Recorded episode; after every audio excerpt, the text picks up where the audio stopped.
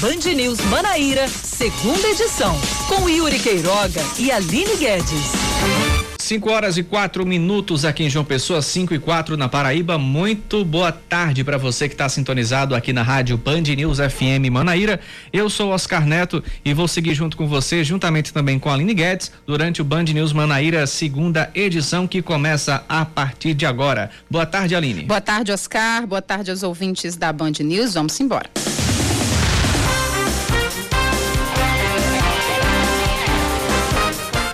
Os vereadores de João Pessoa aprovam uma nova proposta para aumentar os próprios salários e implantar o 13 terceiro. A matéria foi votada hoje em uma sessão remota. Caso seja sancionada pelo prefeito eleito Cícero Lucena, a remuneração do vereador para os anos de 2022 até 2024 vai passar de 15 mil para quase 19 mil reais. Já o presidente da casa vai passar a receber pouco mais de 24 mil e 600. Uma proposta anterior já havia sido barrada pela justiça. A diferença é que desta vez os subsídios não sofrerão alterações para o ano de 2021 e não mencionam reajuste para o prefeito e vice. Se for realmente aprovada, o presidente da casa vai ganhar mais do que o prefeito da cidade. Coisa linda, né? Coisa linda. A cara de 2020 para fechar o ano. Claro. O deputado estadual Felipe Leitão é escolhido pelo prefeito eleito de João Pessoa, Cícero Lucena, para assumir a Secretaria de Desenvolvimento Social. Hoje pela manhã o progressista anunciou também o nome de Fábio Carneiro, irmão do deputado estadual Eduardo Carneiro, para comandar a Secretaria de Desenvolvimento Urbano. Felipe Leitão é formado em gestão pública, é vereador de João Pessoa, foi vereador de João Pessoa por dois mandatos, deputado estadual e vice-presidente da Assembleia Legislativa do Estado da Paraíba. Já Antônio Fábio Soares Carneiro é formado em Direito e Administração de Empresas, atual secretário executivo de Desenvolvimento Econômico do Estado. Felipe e Fábio integram a lista dos 24 nomes já anunciados por Cícero Lucena. A cantora paraibana Elba Ramalho nega que teria participado de uma festa particular em sua residência em um imóvel de luxo em Trancoso, no distrito de Porto Seguro, na Bahia. Ontem, após uma denúncia anônima, a Polícia Militar encerrou um evento no local é, onde cerca de 700 pessoas estavam presentes. Pelas redes sociais, a cantora disse que a casa dela está alugada desde 25 de dezembro até o dia 4 de janeiro e que não participou da festa. Elba informou que sabe quem são os locatários, mas não tem relação de amizade com eles, porque o contrato foi feito através de uma empresa. O evento, que, de acordo com a polícia, teve ingressos comercializados através das redes sociais, foi encerrado e o público dispersado. O responsável pela festa foi identificado e apresentado à delegacia de Porto Seguro. A instalação de tendas, o estacionamento de veículos e o uso de som automotivo estão proibidos durante o Réveillon na Praia de Intermares, em Cabedelo. Segundo a Prefeitura da cidade, o objetivo da medida é evitar possíveis aglomerações e conter a propagação da Covid-19 no município. Os shows e a queima de fogo na, fogos nas praias da cidade também foram cancelados. As pessoas poderão ir à praia, mas sem causar aglomerações, usando máscaras e devem higienizar as mãos com álcool em gel. A fiscalização sobre o cumprimento das determinações será feita pela Guarda Metropolitana e agentes da CEMOB.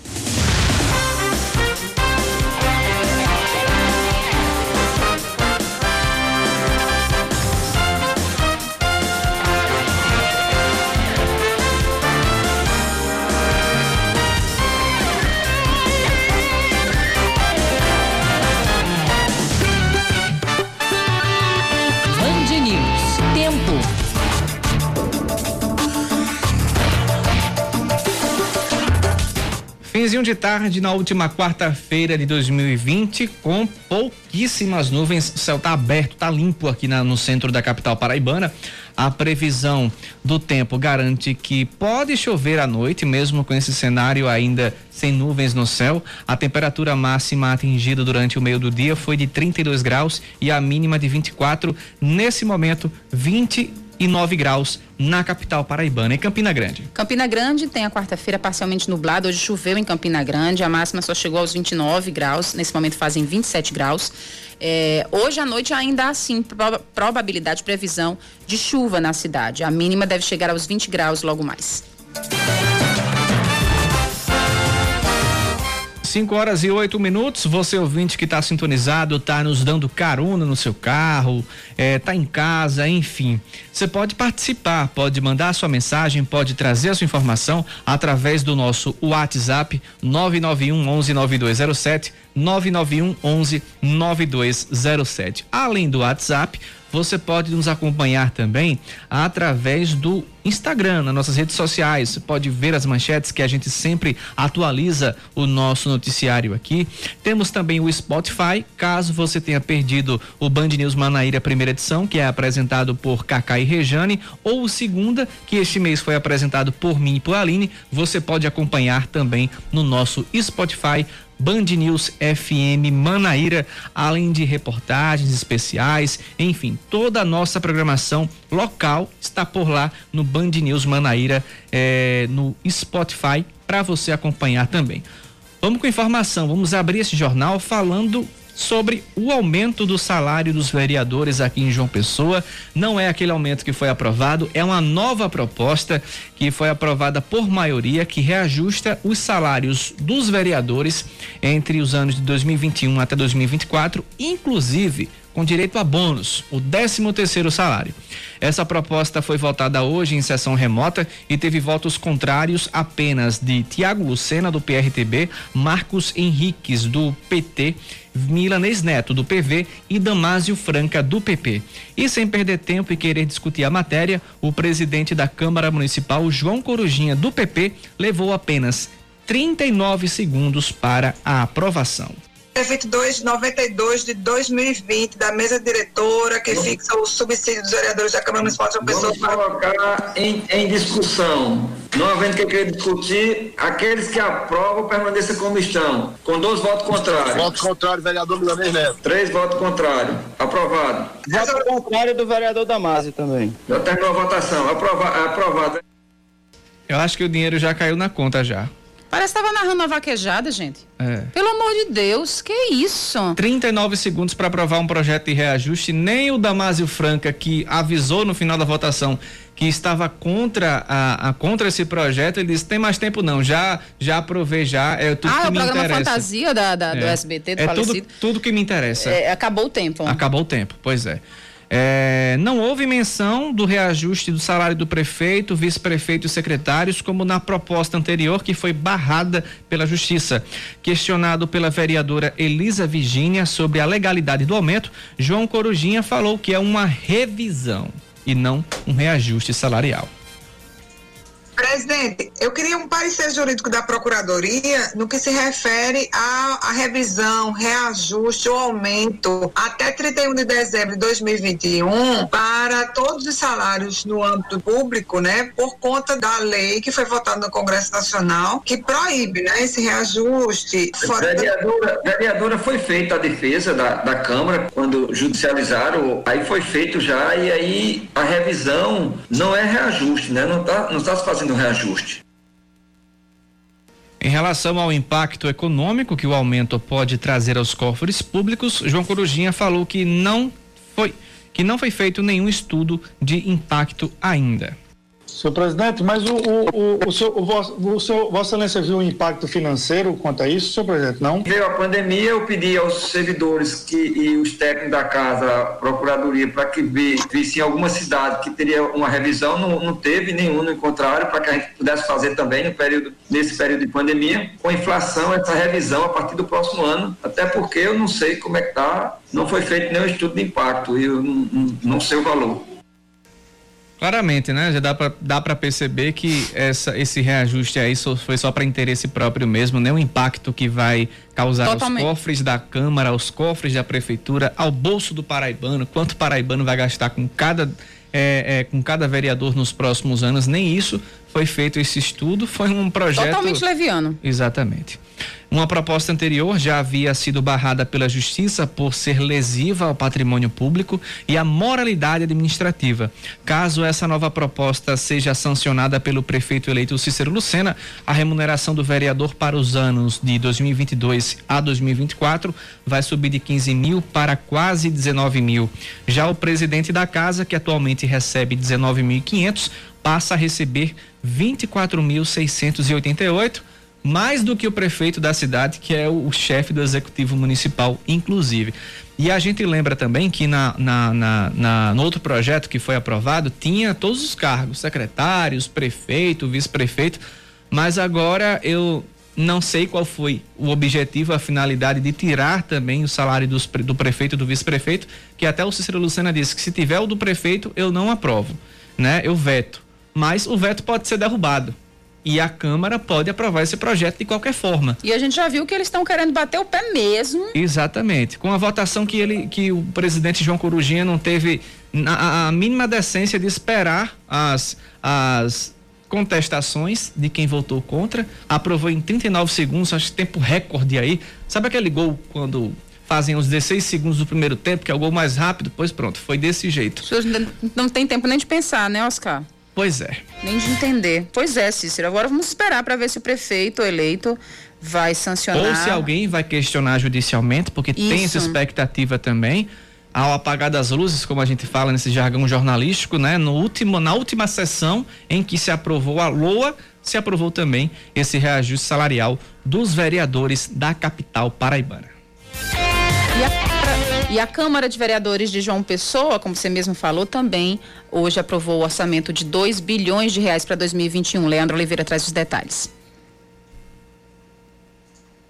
Os recursos e o planejamento para obras e serviços na capital, como saúde e educação, foram aprovados na última sessão da Câmara de João Pessoa. Eles foram divididos em três etapas: Plano Plurianual, LOA e emendas impositivas. De acordo com o relator, o vereador Damásio Franca, o PPA definiu as prioridades do governo para o período de quatro anos e que pode ser revisado a cada ano. O documento detalha como serão executadas as políticas públicas para alcançar os resultados esperados ao bem-estar da população em diversas áreas. O plano plurianual tem os seus fundamentos embasados nos princípios da transparência e participação popular, ao mesmo tempo em que atende o necessário rigor e racionalidade que devem pautar a administração pública. A referente propositura atende aos requisitos quanto ao aspecto constitucional, econômico, financeiro e orçamentário, pois então nosso parecer referente ao PPA é favorável.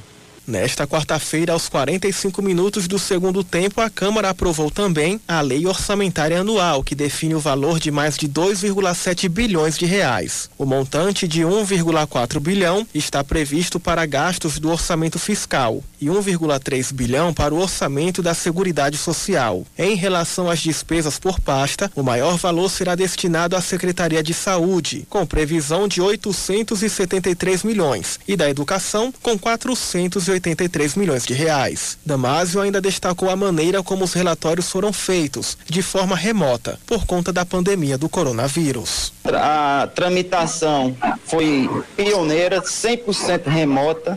Recebemos as emendas parlamentares através né, do sistema da casa, o SAPL, de 2 bilhões 798 milhões 653 mil 101 reais, que é de aproximadamente 2,8 bilhões.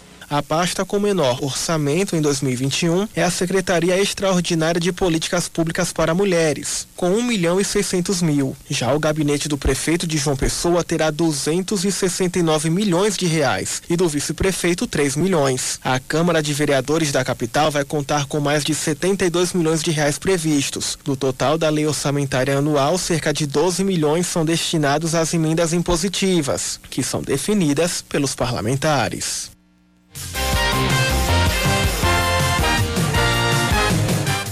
Saindo da Paraíba, vamos diretamente para Brasília, porque a Câmara dos Deputados encerra mais um ano sem votar a PEC do foro privilegiado, além das reformas administrativas e tributárias.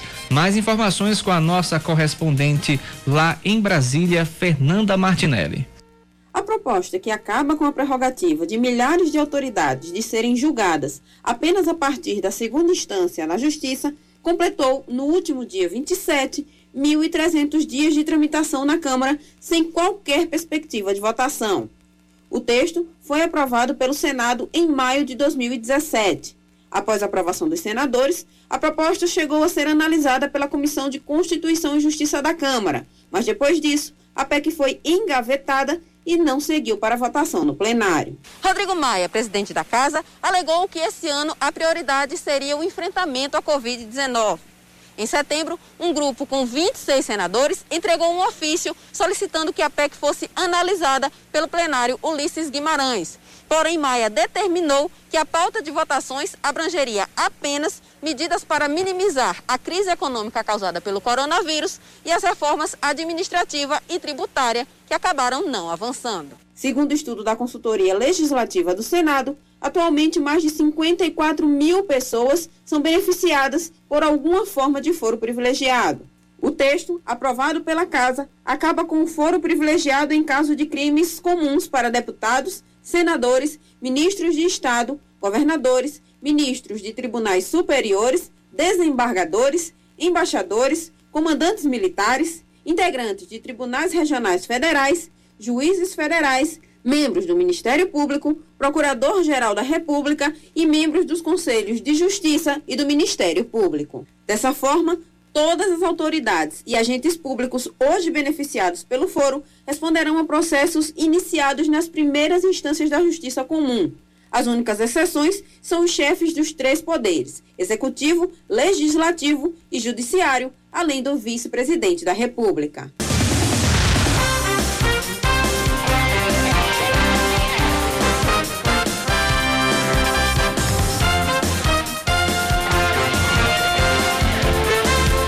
5 da tarde, 21 minutos. O prefeito eleito de Campina Grande, Bruno Cunha Lima, anuncia os primeiros nomes de secretários que vão fazer parte da gestão municipal a partir de 1 de janeiro, na Rainha da Borborema. Antônio Hermano foi nomeado para o Instituto de Previdência. Gustavo Braga ficará à frente da Secretaria de Finanças. O advogado Aécio Melo será o procurador-geral do município e Bruno também anunciou o vereador Dinho Papaléguas para a Secretaria da Juventude, Esporte e Lazer. Os bares, restaurantes, lanchonetes e lojas de conveniência, praças de alimentação e estabelecimentos similares no município do Conde só devem funcionar até as três da tarde, amanhã e sexta. A medida foi anunciada hoje pela prefeitura da cidade. Segundo a prefeita Márcia Lucena, a medida obedece o decreto estadual e os protocolos sanitários frente ao crescimento do número de casos da Covid-19 na Paraíba. A fiscalização será para o cumprimento do decreto, vai ficar a cargo da Vigilância Sanitária e da Guarda Municipal. Os estabelecimentos que descumprirem as, as diretrizes do decreto poderão sofrer a aplicação de multa e até no fechamento do estabelecimento em caso de reincidência. Começou a valer nesta quarta-feira a exigência de apresentação de teste RT-PCR negativo para passageiros de voos internacionais que desembarcarem no Brasil. A portaria do governo federal com a determinação foi publicada no último dia 17. Os passageiros brasileiros ou estrangeiros terão que apresentar o exame com resultado negativo, que deverá ter sido feito 72 horas do momento do embarque, 72 horas antes, né?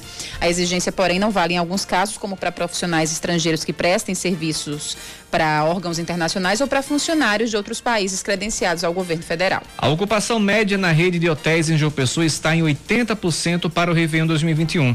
Apesar de ser um número próximo dos 100%, a presidente da PB Tour, empresa paraibana de turismo, Ruth Avelino, considera a taxa como razoável e atribui o número à pandemia. Para ela, a maior preocupação é a ocupação para as férias de janeiro, que está em cerca de 40% contra 65% no mesmo período do ano passado. Esportes, Aline. Bem, o Vasco está em busca de um técnico. Fala, Cristiano Pinho. O técnico Zé Ricardo aparece como mais cotado para assumir o comando do Vasco da Gama. Ontem, a diretoria do clube confirmou a demissão do português Ricardo Sapinto. Além dele, também deixam o Cruz Maltino, o auxiliar técnico Rui Mota, o preparador físico Miguel Moreira, o analista de desempenho Igor Dias e o diretor de futebol André Mazuco. O presidente do Vasco, Alexandre Campelo, disse que a decisão foi tomada em consenso com o futuro mandatário do Gigante da Colina, Jorge Salgado. Sapinto esteve à frente do Vasco desde outubro, com com 15 jogos, apenas 3 vitórias, 6 empates e 6 derrotas. No fim de semana, o revés diante do Atlético Paranaense deixou o time na zona de rebaixamento. Polícia Militar encerrou uma festa clandestina realizada na casa de praia da cantora Elba Ramalho, em Trancoso, no sul da Bahia. As imagens que circulam nas redes sociais mostram que um grande número de pessoas estava no local. Apesar das cenas, a dona da casa, a cantora paraibana Elba Ramalho, falou que a residência está alugada desde o dia 25 de dezembro até o dia 4 de janeiro. Eu estou em Trancoso, hospedada no Clube Med, de onde eu estou falando. A minha casa está alugada desde o dia 25 de dezembro até o dia 4 de janeiro. Isso é uma coisa que é de praxe, todos os anos a gente aluga. E eu não sabia que a casa estava tendo uma festa nessa proporção que aconteceu. No momento da festa, eu estava exatamente na igreja, na missa, assistindo a missa, fazendo a minha leitura, rezando meu texto. Depois eu parei com as amigas e ficamos conversando. Fui comer o sanduíche vegano porque estava com fome e comecei a receber mil mensagens e ler as notícias e fui tentando digerir tudo isso que está acontecendo. Bem, a artista disse estar tranquila, mas criticou a forma que as notícias foram divulgadas. Mas, por favor, imprensa brasileira, tenham mais responsabilidade com as suas notícias. Procurem se informar, procurem investigar antes de vocês divulgarem uma coisa. Porque eu tenho um nome a zelar, é uma questão de honra para mim esse nome, que eu construí em cima de muita luta, de muita renúncia, de muita alegria, mas também de muita dor, de muitas lágrimas. Eu tenho muito respeito por, mim mesma, pelo meu trabalho, por tudo que eu batalhei até hoje com muita honra, com muita dignidade para construir. Não tentem destruir isso num segundo, não, porque no momento desse acaba que a vida da gente vale os últimos cinco minutos, né? Uma decisão judicial emitida ontem proíbe eventos festivos neste final de ano em Porto Seguro, onde fica o distrito de Trancoso. As aglomerações contrariam as orientações das agências de saúde, por causa, logicamente, das mortes provocadas pela segunda onda da Covid no país.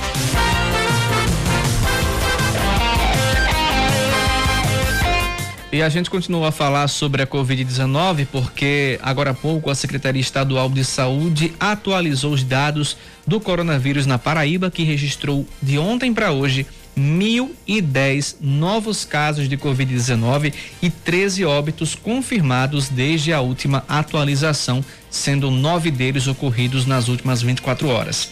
Até o momento, mais de 165 mil paraibanos já contraíram a doença, cerca de 126 mil já se recuperaram e 3.660 infelizmente morreram.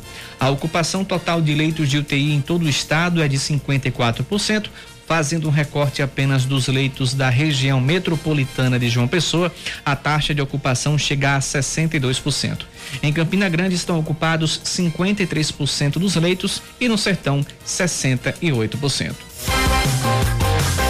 O governo da Paraíba apresenta o plano estadual de operacionalização de imunização contra a Covid-19. Esse documento foi entregue ontem ao Ministério da Saúde pelo secretário executivo de representação do governo em Brasília, Adalto Fernandes. 22, 92. Uma medida importante que o governador João Azevedo é, tomou ainda no ano de 2020. Ontem foi um dia histórico para os paraibanos. Conseguimos entregar o plano estadual de operacionalização da vacina contra a Covid-19. Certo? Isso é uma ação, é uma medida adicional de resposta ao enfrentamento da doença que o governo da Paraíba, através da Secretaria Estadual de Saúde, que tem à frente o secretário Geraldo, doutor Daniel Beltrame e doutora Renata, por meio da Gerência de Vigilância de Saúde e do Núcleo Estadual de Imunização, para que todos os paraibanos possam ser imunizados é, assim que chegar a vacina. O plano prevê toda a logística de distribuição das doses nos 223 municípios, como explica o secretário de Saúde do Estado, Geraldo Medeiros. Meus amigos, vivíamos um verão como esse.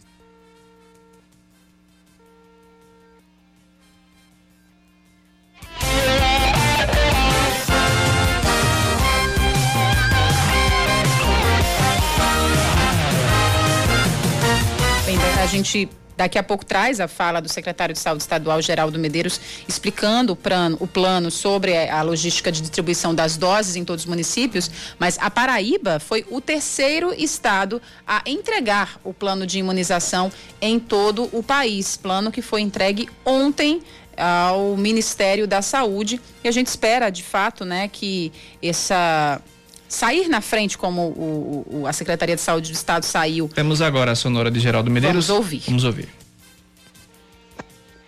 A Paraíba entregou ontem ao ministro Pazuello o plano de vacinação de todos os paraibanos. Foi o terceiro estado do país a disponibilizar ao governo federal o plano elaborado de distribuição das vacinas em todos os 223 municípios do estado, um espaço de 24 horas em que estarão mobilizados todas as aeronaves do estado e os veículos necessários para ofertar aos paraibanos de uma maneira ágil as vacinas que trarão a contenção dessa pandemia.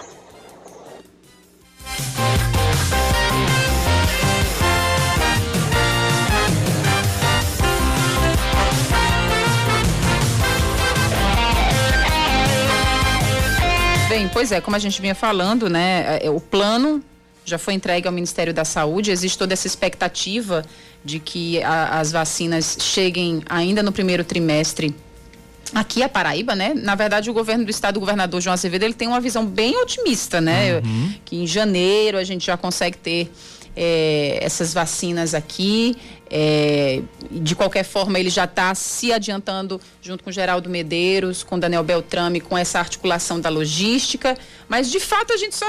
Tudo vai depender do Ministério da Saúde. Né? Exatamente. Né? E também das... das... empresas que vão, que estão aí nessa corrida da vacina. Por exemplo, a Pfizer. Uhum. A Pfizer, que já começou a imunização em, nos Estados Unidos e em outros países, informou que ainda vai avaliar a possibilidade de solicitar aqui no país o uso emergencial da vacina contra a Covid-19 produzida pela empresa. Representantes do laboratório se reuniram hoje com diretores da Anvisa e eles classificaram a reunião como positiva. Mas em nota, a Pfizer destacou que, diante dos esclarecimentos feitos pela Anvisa, a empresa entendeu que há a possibilidade da Anvisa modular pontos específicos do guia de submissão para uso emergencial, permitindo uma maior agilidade para análise desse tipo de solicitação. O laboratório informou ainda que, em paralelo, vai dar continuidade ao processo de submissão contínua conjunto à agência em busca de uma rápida aprovação do registro da vacina. Ah, o governo federal ainda não tem um calendário de vacinação, é, é bom que se diga isso. É, o presidente Jair Bolsonaro, na última vez, aliás, o ministro Pazuello, na última vez em que se pronunciou sobre o plano de vacinação, disse que vai ser cinco dias após a, a aprovação pela Anvisa.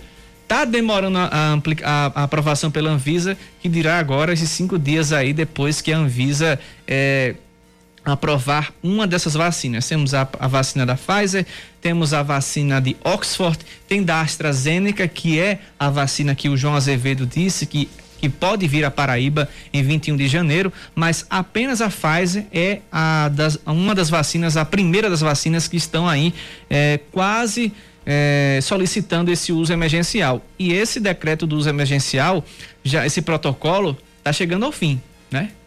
Porque geralmente são três anos para aprovar uma vacina. Por conta da pandemia vai diminuir esse tempo, mas a gente espera, né, que a Anvisa reveja isso, prorrogue esse tempo do, do uso emergencial e que também as empresas detentoras das vacinas também façam seu papel para que esse, essa data de 21 de janeiro não se torne 21 de fevereiro, 21 de março, abril, maio ou junho. É, é verdade. É? E os outros países estão se vacinando, né? Países uhum. irmãos da gente aqui, Argentina, Chile, México. Uhum. E o Brasil bem atrás dessa corrida ainda, ainda sem cronograma.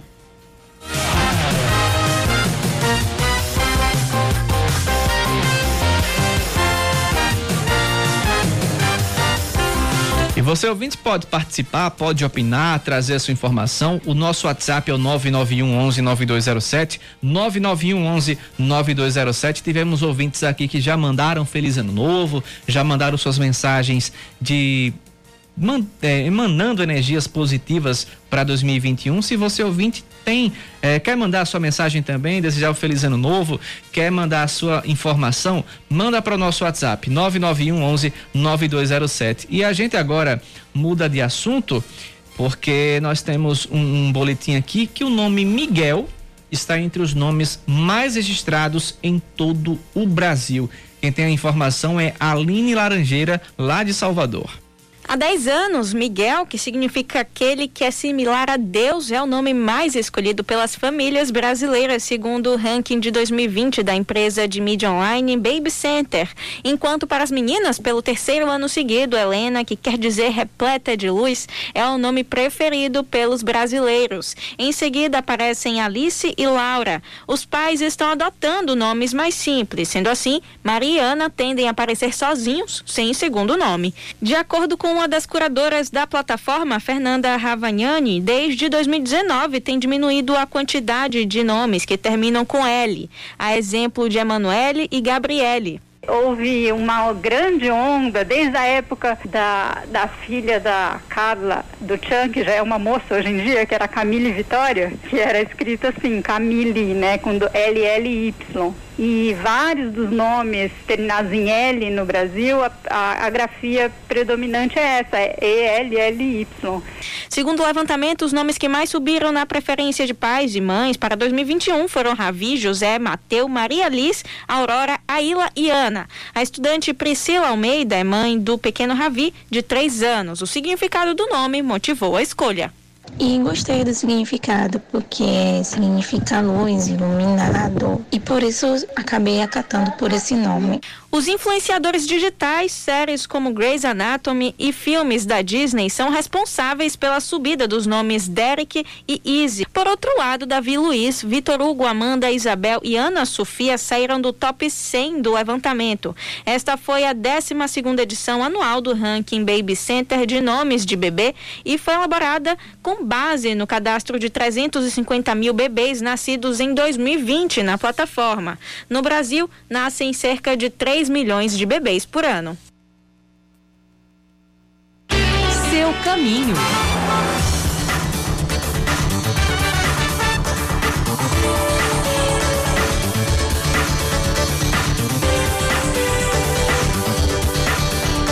Temos informação de trânsito aqui. A BR-230 está com fluxo intenso e lento no sentido viaduto das Três Lagoas, a partir das imediações do Parque de Exposição. Se você ouvinte tem informação do trânsito aqui em João Pessoa, manda para o nosso WhatsApp 991 11 9207 991 11 9207. Traz, traz aí tua informação do trânsito, né? Tá acabando agora o expediente para algumas pessoas, então o trânsito fica um pouco mais intenso. Por exemplo, na principal dos bancários, temos um trânsito intenso desde o começo da principal no sentido Mangabeira eh, até mais ou menos a o Shopping Sul. É isso mesmo. Dali do Carrefour até mais ou menos o Shopping Sul está com trânsito intenso, segundo os nossos ouvintes. Temos informações também no sentido contrário, para quem está indo para o centro, está saindo ali do mercado público de Mangabeira um trânsito bem intenso mesmo, até mais ou menos o a equilíbrio do ser lá no bairro dos bancários para quem está vindo para o centro da cidade. Se você está saindo de Mangabeira, quer vir para o centro, evita, viu? Vim pelos bancários porque está um trânsito bem intenso e você vai esperar bastante. Agora, lá em Manaíra, a situação está pesada lá na Tancredo Neves e na também no retão de Manaíra.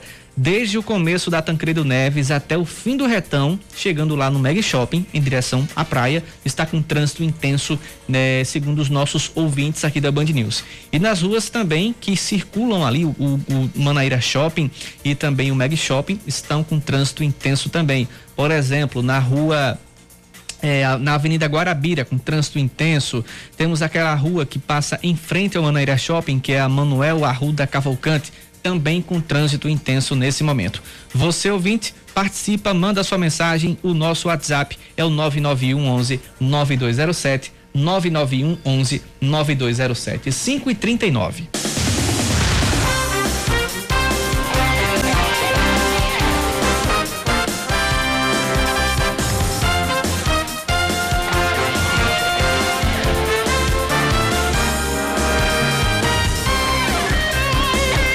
5 horas 41 minutos em João Pessoa. A gente volta ah, com as informações locais aqui da Paraíba para você.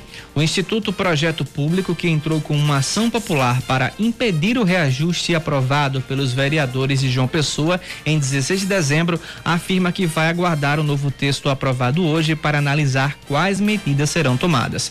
Na última sessão do ano, os vereadores da capital aprovaram o reajuste dos próprios salários e a implantação do 13 terceiro a partir de 2022. Em relação à primeira ação movida contra o reajuste dos subsídios que valeria a partir de 2021, a juíza Tereza Cristina de Lira Pereira Veloso suspendeu o aumento que se estenderia de vereador para prefeito, vice-prefeito e secretários. O aumento causou revolta por parte da sociedade pessoense diante de uma crise vivenciada nesse período de pandemia do coronavírus. A gasolina está mais cara na Paraíba. A alta de 5% nas refinarias, de acordo com a Petrobras, é influenciada pelo preço do barril do petróleo. É o segundo aumento em duas semanas. O primeiro de 3% foi anunciado no dia 15. O óleo diesel também está 4% mais caro. 200 aprovados para o cargo de agente socioeducativo no concurso da Fundac são convocados pelo governo do estado. A posse acontece a partir do dia 11 de janeiro. Os demais candidatos aprovados e classificados dentro das vagas, 400 no total, serão convocados em editais futuros, obedecendo a ordem de classificação no certame. Para a posse, os candidatos deverão apresentar documentação exigida no edital de convocação com documentos original e duas cópias. Os nomes compostos foram os preferidos na hora de registrar os recém-nascidos na Paraíba em 2020. Enzo Gabriel, com 418 registros, e João Miguel, com 393, lideram o ranking. Também aparecem no top 10 os nomes simples, como Miguel, Heitor, Arthur, Davi, Samuel, Gabriel e Bernardo. Entre os nomes femininos, a liderança em 2020 é de Maria Cecília. Ai, meu Deus, esse é o nome da minha filha, sabia? Não vai ter Maria, não, vai ser só Cecília mesmo. Com 345 registros. Apenas um nome simples aparece na lista dos 10 mais escolhidos. É Laura, que está na sétima posição com 178. Não tem mais o Valentina, né? Que era, era o Enzo e Valentina. Enzo e Valentina. Um tempo atrás é. era, era o hit, a sensação entre as mamães e papais. Após a venda de uniformes com homenagens, o esporte doa 6 mil reais para o vencedor do FIFA Fan Award, Marivaldo Francisco. A venda de uniformes que tem o nome do torcedor estampado foram utilizadas pelo elenco no empate por 1 um a 1 um contra o Grêmio pelo Brasileirão e esgotaram em uma semana. E parte desse dinheiro vai auxiliar o torcedor rubro-negro que sofre com problemas financeiros. A ação faz parte de uma série de homenagens do clube para Marivaldo, premiado na FIFA por caminhar 60 quilômetros para assistir os jogos do Leão. 60 dá para que o ouvinte é, compreenda um pouquinho, daqui para Mari. Nossa, andando. Anda demais. Pra assistir. Passa por Bahia, Santa Rita, Sapé, até chegar em Mari, dá 60 quilômetros. É o que Marivaldo é, anda, caminha para assistir o jogo do Leão. É muita Merecido, paixão, né? Verdade, Muita paixão também.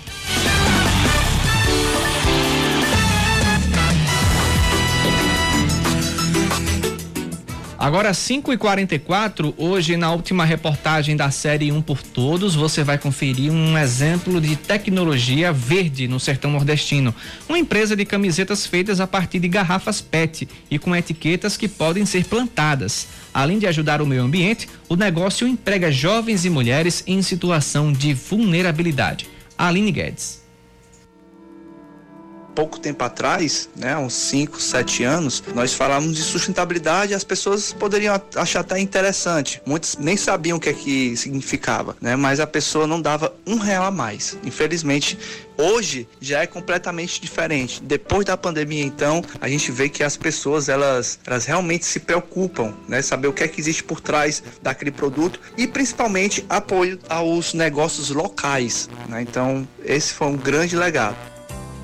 A fala é de Rafael Studart, publicitário, empreendedor e herdeiro desse patrimônio imaterial que a pandemia trouxe para os negócios sociais. Em um tempo onde cada decisão de consumo tem o poder de aumentar as chances de sobrevivência de um empreendimento, seja micro ou macro, muitos clientes resolveram comprar do pequeno, do próximo e principalmente de quem trabalha por um mundo melhor. Em plena quarentena imposta pela Covid-19, Rafael dobrou seu faturamento na sua marca de vestuário sustentável, o Vida BR, ao adaptar seus produtos para as necessidades do novo normal. A gente aproveitou uma grande oportunidade que estava tendo no mercado, que estava borbulhando na realidade, que eram máscaras, né? E nós como Quando lançamos máscaras sustentáveis, feito por projetos sociais e ambientais, o negócio bombou, bombou, tanto é que nosso faturamento duplicou esse ano e logo na sequência nós lançamos os totens em gel sustentáveis também.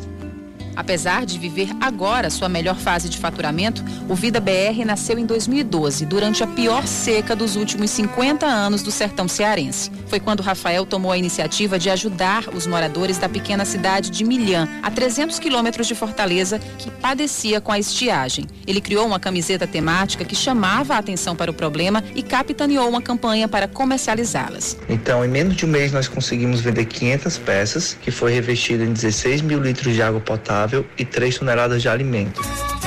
Rafael tomou gosto por ajudar. Estudou por dois anos tecnologia, inovação, reciclagem e efeitos têxteis. Abandonou a carreira estável na área da publicidade para se dedicar a um projeto pioneiro que unia a sustentabilidade ambiental às causas sociais do seu povo. O carro-chefe do negócio era a coleção de camisas feitas de algodão orgânico e garrafas PET, cujas cores do desenho aparecem com a luz do sol. A coleção Fotossíntese foi lançada em 2014. Toda ela é feita de garrafa PET com algodão orgânico, tecido, e ela tem uma tecnologia inspirada na fotossíntese, que é um efeito especial na luz solar. Né? Então, quando o sol bate na camiseta, então a árvore toda seca, ela vai ficar toda florida. Além de criar um negócio ecologicamente sustentável, o publicitário queria que suas camisetas também vestissem a população carente de perspectivas. Então, ele firmou parceria com o projeto Resgate, que trabalha na recuperação de dependentes químicos. A gente capacitou esses jovens para poder reciclar papel e transformar em papel semente, que é o papel que você planta. Inclusive, as nossas etiquetas, todas elas são feitas de papel semente. Tá? Tem de rúcula, manjericão e salsinha. Diretamente a gente está beneficiando em torno de umas 30 pessoas. A venda do papel semente financia o tratamento de alguns dependentes químicos e ajuda a pagar a conta de água e energia. Ah, e a corrente colaborativa é maior. Todas as peças vêm das mãos de mulheres em situação de vulnerabilidade. Também trabalhamos com costureiras de comunidades, né, que é o projeto GIA, que trabalha tanto com costureiras de comunidades como também costureiras presidiárias e ex-presidiárias. Assim como o Vida BR, a maior fatia do ecossistema de negócios sociais está atualmente voltada para as tecnologias verdes, como aponta o mapa de negócios de impacto social e ambiental promovido pela plataforma Pipe Ponto Social, que apura e analisa dados deste mercado. Um novo estudo da Pipe Ponto Social está em fase de coleta de informações e deve ser publicado em abril de 2021. A direção da plataforma confirma que já identifica uma tendência de crescimento dos negócios de impacto socioambiental no Brasil, apesar das consequências devastadoras da pandemia da Covid-19 para a economia neste ano. Na contramaré dessa estatística e envolvendo vários projetos no seu negócio, Rafael e todos os colaboradores conseguem hoje viver do Vida BR. Para o sociólogo Gonzaga Júnior, impacto socioambiental e retorno financeiro podem sim andar de mãos dadas, e modelos de negócios podem ser usados para solucionar problemas sociais e ambientais. O empreendedorismo social ele também, por exemplo, trabalha na perspectiva da justiça social, né, do ganho solidário, ou seja, a ideia do preço justo, da sustentabilidade também, uma sustentabilidade, sustentabilidade do ponto de vista muitas vezes ambiental, mas também econômico. E ela sabe, tem a compreensão de que é, são iniciativas que apenas não é só um que ganha, é uma iniciativa que todos ganham, né? Economicamente, mas não é só o ganho econômico, é o ganho muitas vezes da qualidade de vida, da sustentabilidade, do meio ambiente para si, mas para a comunidade também em que ela está envolvida. Para nunca deixar o seu negócio esmorecer, Rafael conta que sempre esteve se capacitando, estudando e ouvindo mentores financeiros para saber como conduzir bem o crédito no Vida BR. A importância do crédito, para mim, né, é fornecer condições necessárias, principalmente para as pessoas que não têm aquele recurso financeiro para começar um negócio, né? Seja ela um negócio sustentável, social ou os dois ao mesmo tempo, como é o caso da Vida BR, né? Então, é, é uma forma de impulsionar o seu negócio. Você precisa ter pelo menos um, um mínimo de gestão, um planejamento para poder fazer o, o negócio realmente fluir. Com faturamento mais alto por causa da inserção de novos produtos, como as máscaras e os totens de álcool em gel de material reciclado, Rafael Studart pretende ampliar o projeto para empregar mais comunidades carentes. Nas mãos desse jovem engajado, o dinheiro do Vida BR vale mais. Vale cidadania, vale dignidade. A especialista em desenvolvimento de pessoas, Anne Car Rodrigues, explica que esse é o sucesso real a satisfação do crescimento partilhado. Se você for entrevistar várias pessoas e perguntar o que é que é sucesso, sucesso é menos ter e mais ser. É você se sentir a pessoa certa, no lugar certo, fazendo as coisas que você gosta, que você acredita, com um grau de satisfação alto. Isso é saúde, isso é qualidade de vida. É, o, a parte financeira, lógico, é importante. Nós vivemos num mundo capitalista, onde nós precisamos de dinheiro para pagar as nossas contas, mas não mais de qualquer jeito. Para a Anne, o empreendedor social tem que acreditar, mas tem que se capacitar sempre para manter viva a criatividade e o poder de engajamento. Aquilo que você acredita tem muita, muita, muita força. E para você acreditar, você precisa procurar. Não vai cair do céu, mas você vai saber quando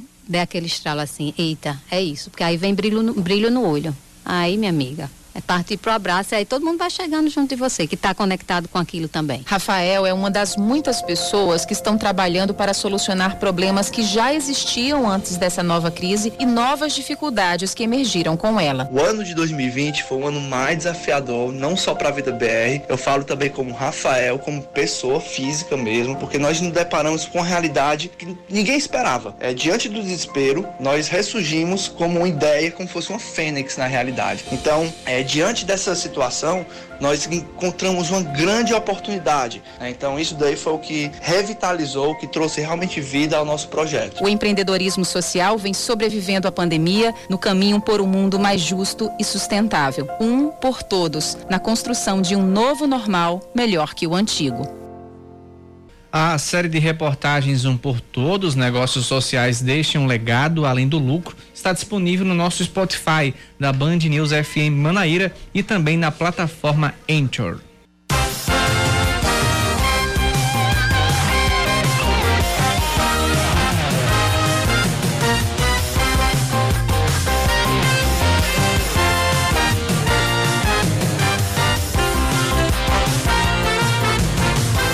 Agora, às 5h53, a gente fala sobre o coronavírus e também as. Não, aliás, a gente fala sobre as expectativas de 2021, né? O que, é que, o que, é que a gente espera de 2021? Apesar de um ano tão difícil, marcado pela pandemia, alguns setores da economia estão otimistas para 2021. 5h53, Leandro Oliveira. O que você quer para 2021? Espero que seja bem melhor do que esse ano, não é possível saúde e paz. Que Jesus abençoe esse mundo, que esse mundo, esse ano de agora, ó, suma, desapareça do mapa. Apesar de ser difícil cravar como serão os primeiros meses do próximo ano, alguns setores da economia paraibana estão otimistas. Para o presidente da Câmara de Dirigentes Logistas de Campina Grande, Carlos Botelho, o primeiro trimestre do comércio deve passar por adaptações e ter um crescimento das empresas mistas, aquelas que têm atendimento físico e virtual, mudança deixada pela pandemia da Covid-19. A gente vê aí as redes sociais também você conseguindo fazer compras como e fazer é, se adaptando para poder estar tá buscando aí a melhor forma, né, sem ter contato. Então a gente está vendo vendas aí tanto no WhatsApp como no Facebook e Instagram, que são plataformas hoje que veio para ficar. O aumento de microempresas também foi um reflexo positivo para o gerente regional do Sebrae, João Alberto. Nós estamos encerrando agora em dezembro com um balanço positivo do número de empresas. No começo do ano, Campina Grande tinha 28 mil empresas. Hoje, Campina Grande está com 33 mil empresas. O setor com o melhor saldo do mês foi o de serviços, com 4.326 novas vagas, acompanhado pelo segmento das indústrias, responsável por 15% do produto interno bruto do estado, como explica o presidente da FIEP, Buega Gadelha. Nós estamos preparados e nos preparando ainda mais para alavancar mais a indústria de transformação. É, a construção civil também vem em plena recuperação e posso dizer que no termo empregabilidade, a Paraíba vem se destacando em todo o Nordeste e em todo o país. Mas para a economista Laudiceia Araújo, o cenário de 2021 tem outros fatores que podem dificultar a retomada econômica. Nós estamos terminando o ano de 2020 com uma taxa recorde de desemprego, 14 milhões de pessoas que estão desempregadas. Além desse cenário de desemprego, nós estamos com um surto inflacionário, principalmente em alimentos, o que traz uma consequência danosa para as pessoas de baixa renda, que compromete uma parcela ainda maior de sua renda. Bem, segundo especialistas em gestão, Então, uma coisa é certa: independente de como esse ano termina para os brasileiros, em 2021 será preciso ainda mais bravura, criatividade e preparação para manter-se ativo no mercado de trabalho. Seu caminho.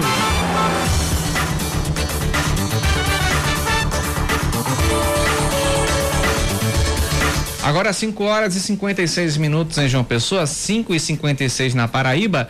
Temos um trânsito intenso, né? Na Tancredo Neves, com lentidão no sentido Manaíra, a partir das proximidades da Praça Manuel Benjamin de Araújo. A ladeira de acesso para o altiplano com fluidez constante nos dois sentidos. A Josefa Taveira com fluxo intenso e lento nos dois sentidos nas imediações da feirinha temos uma lentidão em toda a extensão do retão de Manaíra no sentido praia. Vários ouvintes mandando mensagens aqui sobre isso. É, o nosso ouvinte Geraldo Veras, ele mandou a mensagem aqui dizendo que na João Maurício, que é aquela principal é, da Orla de Manaíra, tá com trânsito intenso também. Outro ouvinte se manifesta aqui, o Diego Anderson, diz que a Tancredo Neves está travada no sentido Manaíra Shopping. Mais ouvinte participando aqui, o Robson Medeiros. Fala, Robson. Cacá, a BR-230, Cabedelo, João Pessoa, tá muito lento também. E sentido João Pessoa, Cabedelo também, viu? O trânsito tá muito, muito lento. Pois é, se você tem informação do trânsito aqui em João Pessoa, manda mensagem para o nosso WhatsApp 991 11 9207. A última informação que temos aqui da CEMOB é boa fluidez em toda a extensão da Avenida Epitácio Pessoa em ambos os sentidos. 5 e 57 Aline, temos jogo da Copa do Brasil hoje? Pois é, nós temos hoje a partir das nove e meia da noite, logo, logo após a, o retorno né, da Voz do Brasil, a gente já fica com América Mineiro e Palmeiras, com narração de Marcelo Duó, comentários de Fábio França, Aline Fanelli nas reportagens de campo. É hoje, 30 de dezembro, o último jogo do ano, né? O jogo uhum. de volta pelas semifinais da Copa do Brasil.